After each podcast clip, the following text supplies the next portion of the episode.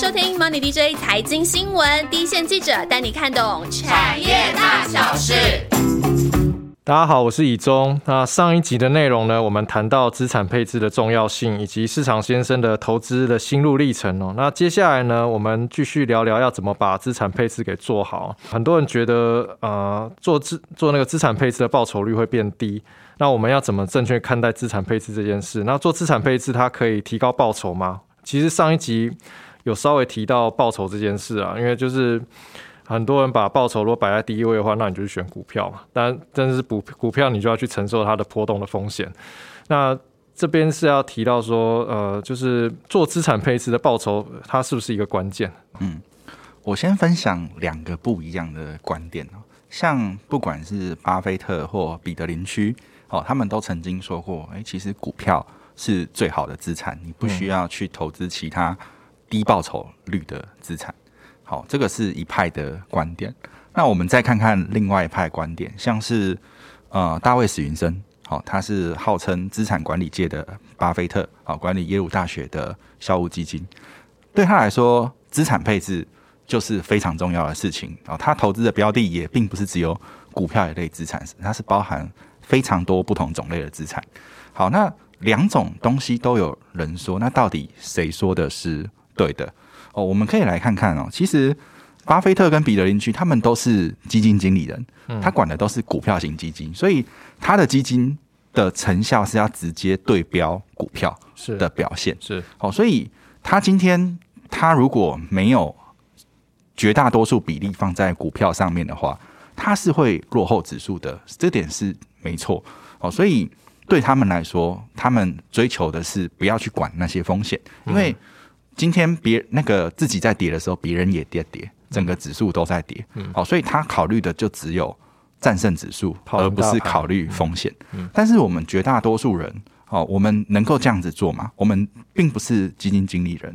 为什么耶鲁大学？诶，他校务基金他需要做资产配置，原因是因为。耶鲁大学校务基金，它可能就占整个它的这个收益，好，它有一部分校务的支出，它必须要从这个基金里面的获利去来支付。如果它这个基金它遇到起伏动荡非常大的年度，那会不会就变成我这一年学校就拿不出钱，甚至基金发生永久性的亏损？嗯，所以对他来说，去分散风险，去做资产配置就非常重要，因为。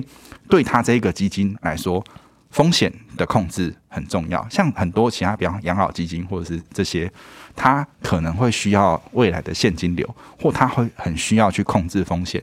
的这些基金，它的资产配置就相对重要了很多。所以，到底资产配置对我们一般人来说是怎么样？如果今天你就是一个完全追求投资报酬率，你也完全能够承担。过程中的风险，那你也许不需要资产配置，你就跟巴菲特一样 all in 股票，嗯，这样就可以了。那中间你要撑得住。但是如果今天你是一个，你希望你的投资组合稳定，好，那你不希望中间有太多波动变数，你不希望你退休那一年刚好是大跌那一年，然后你最需要资金的时候却要被迫卖在最低的地方，嗯，如果你不希望这样的状况发生，那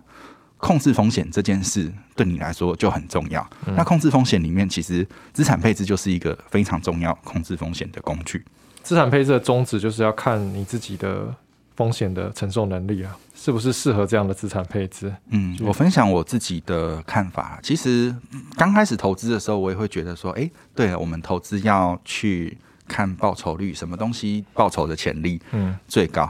但是随着你自己管理的资金。越来越大，我们管自己的钱，好，那我自己的钱，哎，投入的钱越来越多，那随着我自己年龄增长，哎，有家庭有小孩，那我我能够承受的风险也会发生改变，可能我三十几岁的时候，跟我二十几岁的时候的风险其实是。完全不一样的，好，那我我可能二十几岁的时候，我钱也很少，哎，我今天一百趴赔完，我可能都 OK。但是我三十几岁的时候，我不能够承受这么大的风险。那我们要再去预想啊，我四十几岁、五十几岁、六十几岁的时候，那时候我的风险承受能力会有什么样的变化？嗯，然后再来是，其实投资这个东西啊，报酬虽然我们讲的有一句话叫做过去报酬不等于未来报酬。所以，像我们可能可以算出啊，股票长期的报酬是八 percent 到十 percent，但是难道明年的股票报酬就是八 percent 到十 percent 吗？哦，可能完全不是，可能多的话，哎，挣个三四十 percent，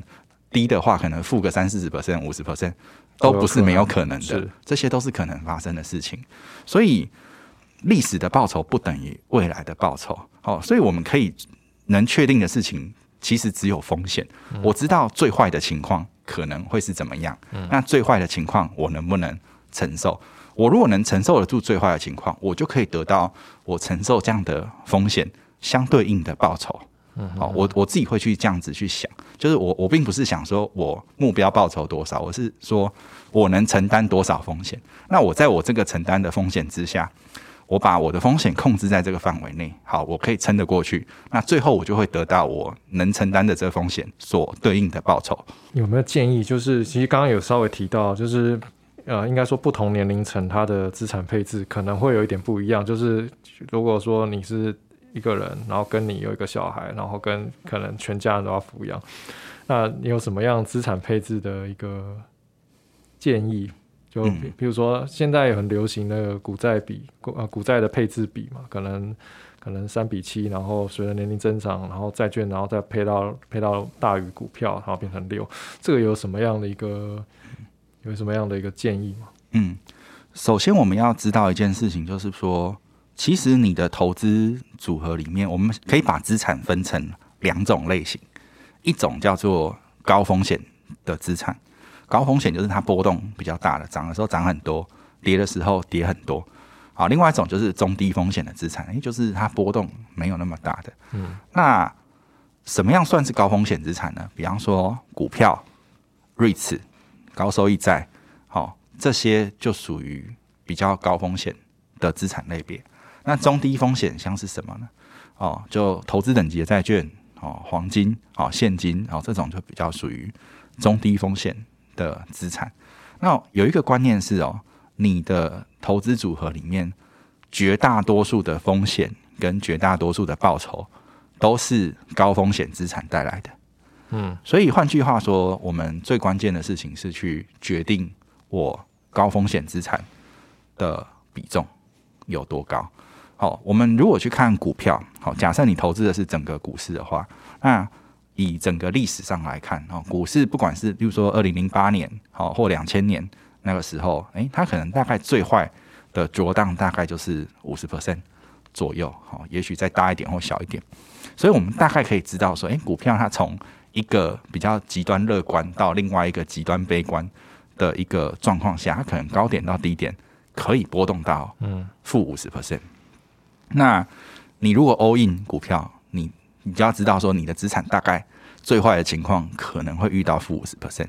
但是如果今天你不是一百趴 all in 股票，你可能是八十趴或六十趴或五十趴放在股票，嗯，哎，那你的今天这样子的回档，可能就不会是负五十趴，可能就会变成也许负四十趴、负三十趴。是，好，那你一个人可以承受多大的风险？你可以想象一下，你现在假设你投资的资产有一千万的时候，嗯，那亏到多少？你是觉得你还报得下去的？因为你只要报不下去，基本上就你就会在那个时候认赔。你在那个时候认赔，基本上你的投资就结束了。哦，后面的不管有多少报酬，都跟你没有关系。是好，所以你要决定说，哎，你最大风险可以承受到什么程度，是你撑得过去的。嗯，哦，如果你今天跌到呃一百一千万，可能掉到七百万，你还撑得住。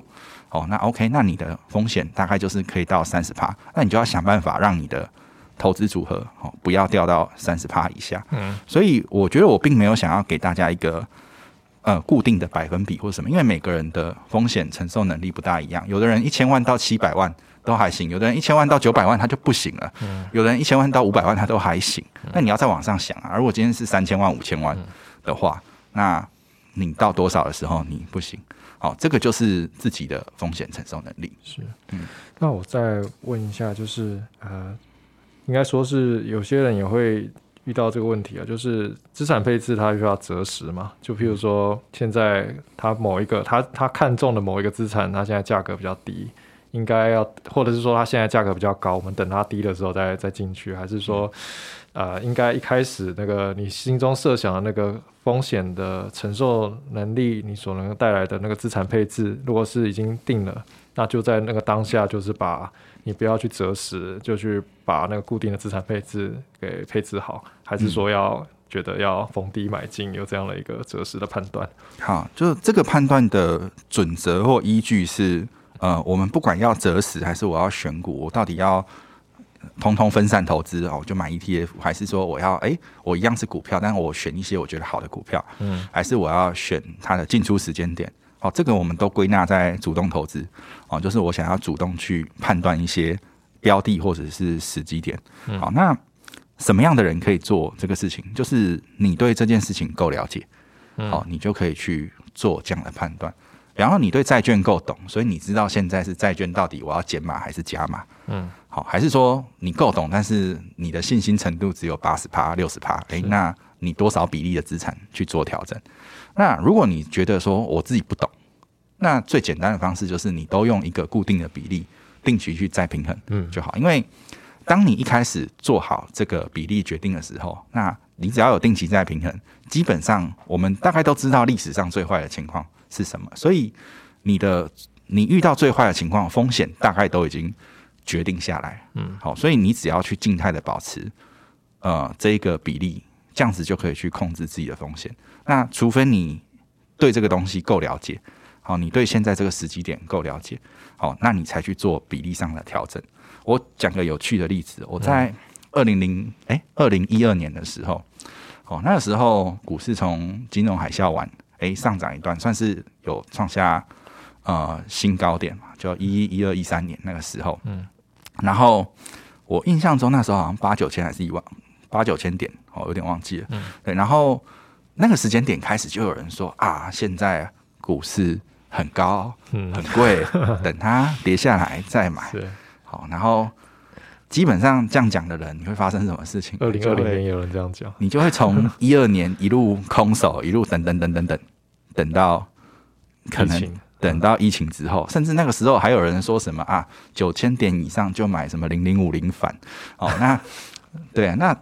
你你就想象这样后来会发生什么事情？是，其实我们有些人会以为自己有预测能力，但是其实可能实际上是绝大多数的时候，我们不见得真的能去预测未来是会是怎么样哦。所以如果你那时候不管是空手到现在，或者是你那时候去。甚至去做做零零五零反，你到后面会遭受的伤害，其实都是非常都会遭受到非常大的损失，或者是你会错过很大的市场的成长的机会。是对，了解。那这边再就提到说，其实刚刚已经有提到说啊，不同年龄，然后你不同的人生的阶段，你有不同的资产配置的心中的那个那个比例啊，那个比例是会不，是会随着你抗风险的程度而有所调整。那这边呢，这边提到说，就资产这个资产配置里面的那个资产这个本质来看的话。有哪些资产？因为刚刚其实稍刚刚那个市场先生前面有稍微提到有那个呃高风险资产、中低风险资产这样子大大致上的分类嘛。那这边有什么样的资产觉得是比较适合或不一定适合做资产配置的？嗯，我们在做这个大类别的区分啊，是用它的相关性去区分。因为比方说股市好了，那台股不管台股或美股。那都是台股涨的时候，美股也涨啊；台股跌的时候，美股也跌。所以他们的相关性是非常的高的。嗯，你说美股哦，欧洲已开发新兴市场哦，其实几乎都是同涨同跌。当然，可能中间还是会有一些落差，但是他们的相关性是非常高，大方向差不多。对，那相关性非常高，代表什么？就是跌的时候大家都一起跌，所以相关性非常高的东西，我们都会把它归在同一类嗯里面。好，那不同类的东西彼此才会有。一些减少风险的效果，因为我们希望说，诶，这个东西跌的时候，另外一个东西是没有跌的，好，或者是跌比较少的，哦，甚至是上涨的，好，那这样子就是我们需要找的是比较不相关或低度相关的资产，好，那最大最常用哦，大家最常用的类别可以可以分成股债跟黄金，好，当然还有一个类别是现金啊，现金其实就是短债。的意思哦，但是我们也可以把它当成我们一般现金定存哦，都可以。好，那这样子就有四个类别。好，那呃这些类别里面，当然又可以再去细分说，嗯，你说呃股票有大中小型股啊，然后美国啊、欧洲啊、新兴市场啊，然后债券，好有可能投资等级在公债这些不同的类别，好，这个都是最常见的类别。那什么东西也是资产，但是它可能不见得适合投资呢？好，就是有几件几几种东西。第一个原物料，好，原物料虽然它也是一个资产类别，但是原物料，因为我们现在其实绝大多数的时候，我们投资用 ETF 都非常的方便，但是原物料这个东西，它在 ETF 上是比较不利的哦，它会有一些换仓哦产生的一些哦持续的一些价值的减损，费用率也比较高。哦，然后在它本身的长期报酬，其实也并没有一个长期报酬，因为原物料它并不会产生现金流，它就是一个一个商品，然后它也不，它可能通膨的时候会涨很多，但是等通膨结束之后，它也会大跌，好，所以它并不是一个长期向上的一个资产别。那有一些是可能流动性比较差的，哈，例如说呃加密货币，可能有一些加密货币是流动性好的，但是它是一个很新的东西，我们并不确定说。它在整个资产里面的风险，或者是扮演的角色会是怎么样？好，但是如果你够了解，当然分配一点没关系。但是太高的比例，你可能就要取决于你自己对这东西有没有足够了解。那有很多它是中小型，它可能流动性很差的东西，那也许最好的方法就是不要碰，因为流动性很差的东西，当市场不好的时候，你可能甚至连脱手的机会都没有。好，那其他很多比较特殊的类型也是类似啊。你说有些人会投资。哦，古董啊，艺术品啊，玉石啊，就是钻石，就是这种东西，其实它的流动性都相对比较差。你想要变现的时候，并没有办法随时去变现它。哦，所以流动性是要考虑的一个点。这样子，OK。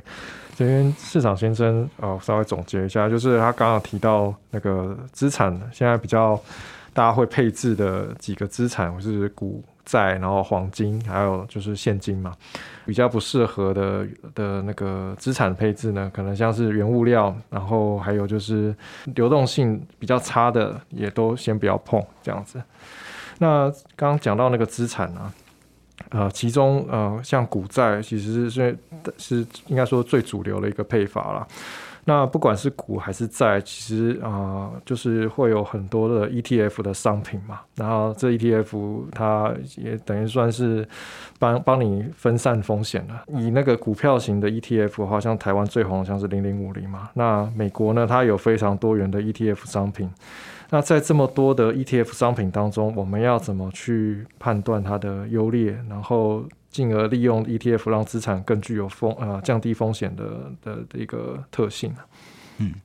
我觉得 ETF 要所谓 ETF 判断优劣，我们第一个我们要知道说你自己要找的 ETF 是什么类型。好，比方说我要投资美国市场，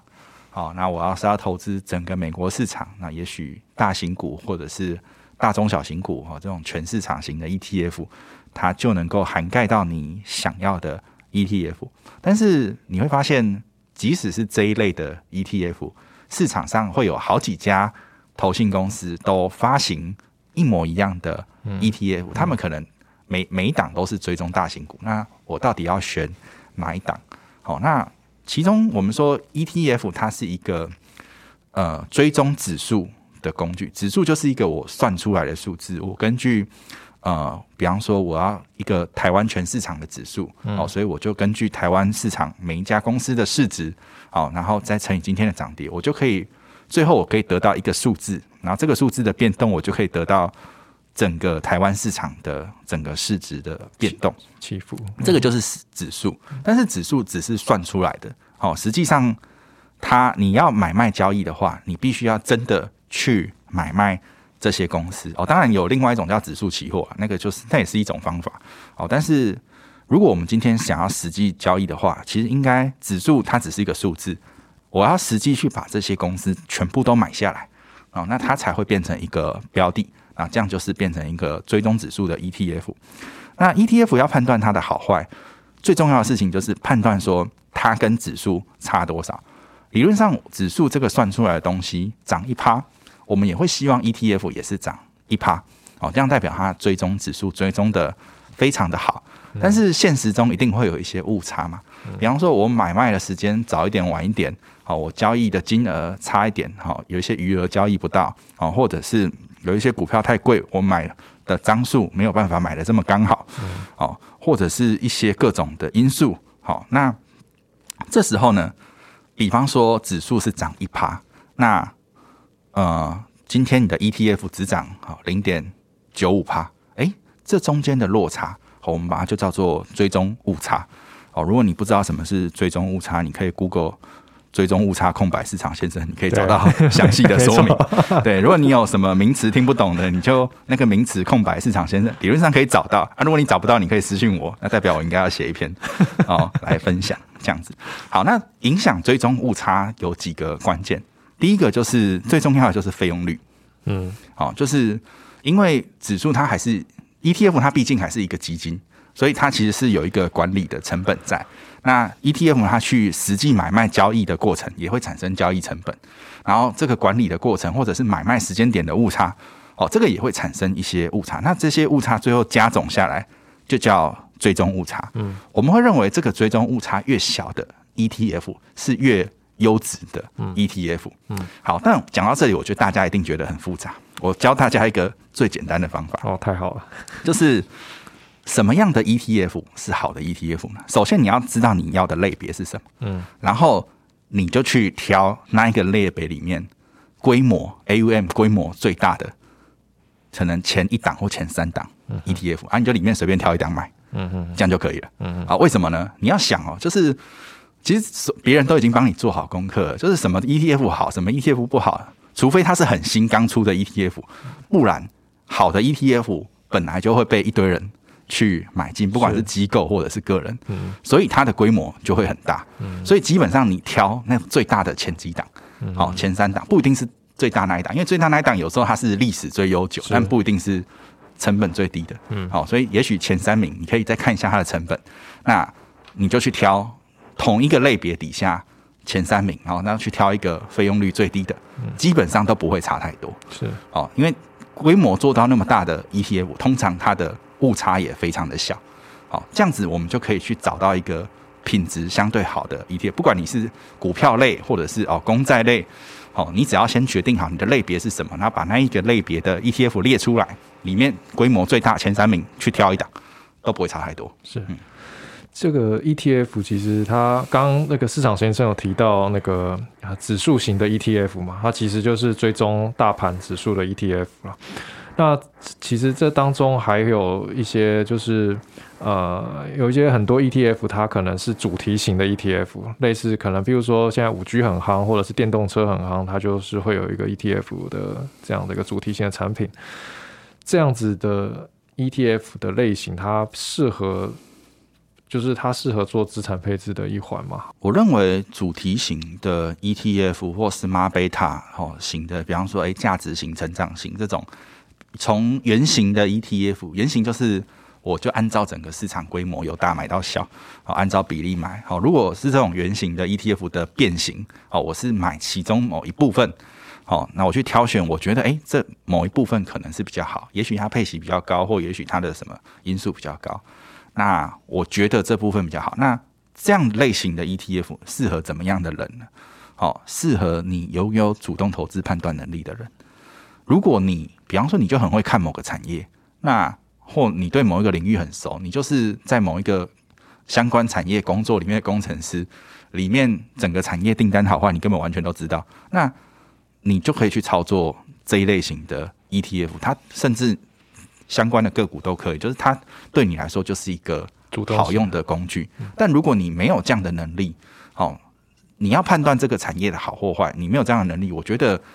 与其这样子，你不如还是简单一点，就是分散全市场，好，这样是相对比较好的。了解。那再来就是，应该说市场这这个问题，就是啊，当然，呃，像台湾大家可能会比较买零零五零，然后因为它是追踪那个台湾大盘指数的 ETF，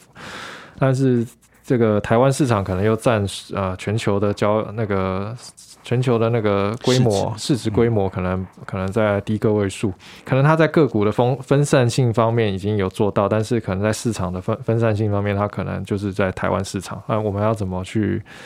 去衡量这些权衡这些啊分散风险这件事情？就是我们毕竟身在台湾嘛，所以一开始我们都会对台湾股市比较熟悉。哦，那我相信绝大多数人开始学习的时候，哦，我们台湾的东西哦，资料也是中文，要查也比较好查。哦，我们都会觉得说台股比较亲切。哦，但实际上你学习越来越多之后，你就会发现说，诶，其实台湾市场占全球的比重哦，其实是相当低的。哦，那在台湾呃，在全球其实。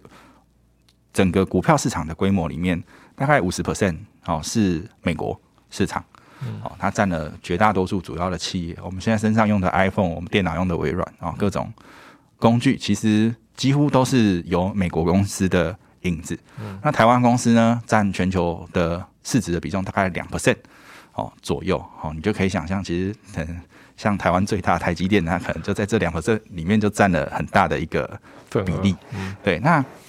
呃，我们说，其实绝大多数的国家都会有这一个问题，就是比方说，日本人会比较喜欢日本股市，台湾人比较喜欢台湾股市，越南人会先碰越南股市。哦，这个有一个专有名词叫做近乡偏误，就是比较接近自己故乡好的一种偏误，就代表我们会对自己国家哈去投入比较高的资金比重。好，但是实际上，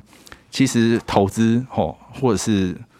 呃，我们说企业营运这种事情，我们要看现在都是一个全球化的时代，哦，我们应该是去看说，到底呃，我我应该去持有哪些重要的企业？那重要的企业是我自己国家重要的企业，还是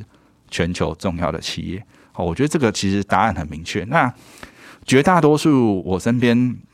看过很多人，其实都从台股开始，但是你只要稍微开始有认识到、接触到。美股市场、全球市场，你就会发现它的不管是产业的多样性，或者是企业的竞争力啊，都会有你会有一个更广阔的一个视角哦。所以绝大多数你只要去认识过全球市场的人，基本上我很少看到他们回头过来又你认识完全球市场又回过头来只做台湾市场哦。基本上你只要认识完的人，全部都会去。拥抱全球市场是好，那台湾市场就变成哎，你一个额外的选择。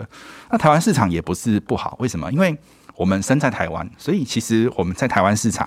也许我们会有更多比外国人、比外资更有利的一些资讯。好，我们取得这些资讯，可能相对他们来说更容易。好，那也许有些人会有这样的优势，也说不定。所以我觉得它就是。呃，也像是工具箱里的工具，你就比别人又多多了一个选择。是对啊，单纯分散广泛投资的话，我会觉得全球市场其实是更重要的。是。好，那这集内容呢，真的非常精彩哦。那市场先生很详细的说明资产配置的重要性，以及哪些啊标的呢适合作为资产配置。那另外呢，很多人都会当做资产配置是很很好用的那工具的 ETF 啊。那市场先生也帮大家整理挑选的一个重点啊，那避免大家踩雷。那最后呢，资产配置呢，要提醒大家，这不是短暂的，就是可能一两年做完就不做了，它是可能是你长久的投资生涯都要去做的，然后才能。让你可以很安心的度过往后的不管是牛市或者是熊市哦。那呃，今天谢谢市长先生来那个 NDJ Money DJ 这边。那大家如果呃就是是刚踏入的投资圈，或者是已经投资了一段时间，但是一直找不到自己适合的投资逻辑啊，很推荐呢大家去看市场先生的部落格哦。那我们今天谢谢市长先生，谢谢。好，谢谢。接下来进入回复留言时间。那这周呢，大家应该是把握暑假的尾声哦，都出去玩了。我们呃很多同事呢，也都是趁财报呢刚公布完毕这个空档，都有去休假。那苹果这边呢，我是没有看到什么新的留言了。那其实现在台股呢，每天的成交量也都非常的低迷哦，没有像之前牛市那样随便每天都有可能四五千亿以上。那市场都比较意兴阑珊一点了，那在等待下一个爆发点这样子。那大家可以留言跟我们聊一聊，就是现在大家的操作策略是什么？啊，会因为市况比较不明，但是还是有时候会有一些小反弹，然后就短进短出呢，还是就趁这波熊市呢，有一些好股票都在打折，非常的便宜哦，所以就逢低买入放久一点呢。那或是最近呢，大家有哪些主题是感兴趣的，也都可以跟我们说。好啦，那我们下周见喽，拜拜。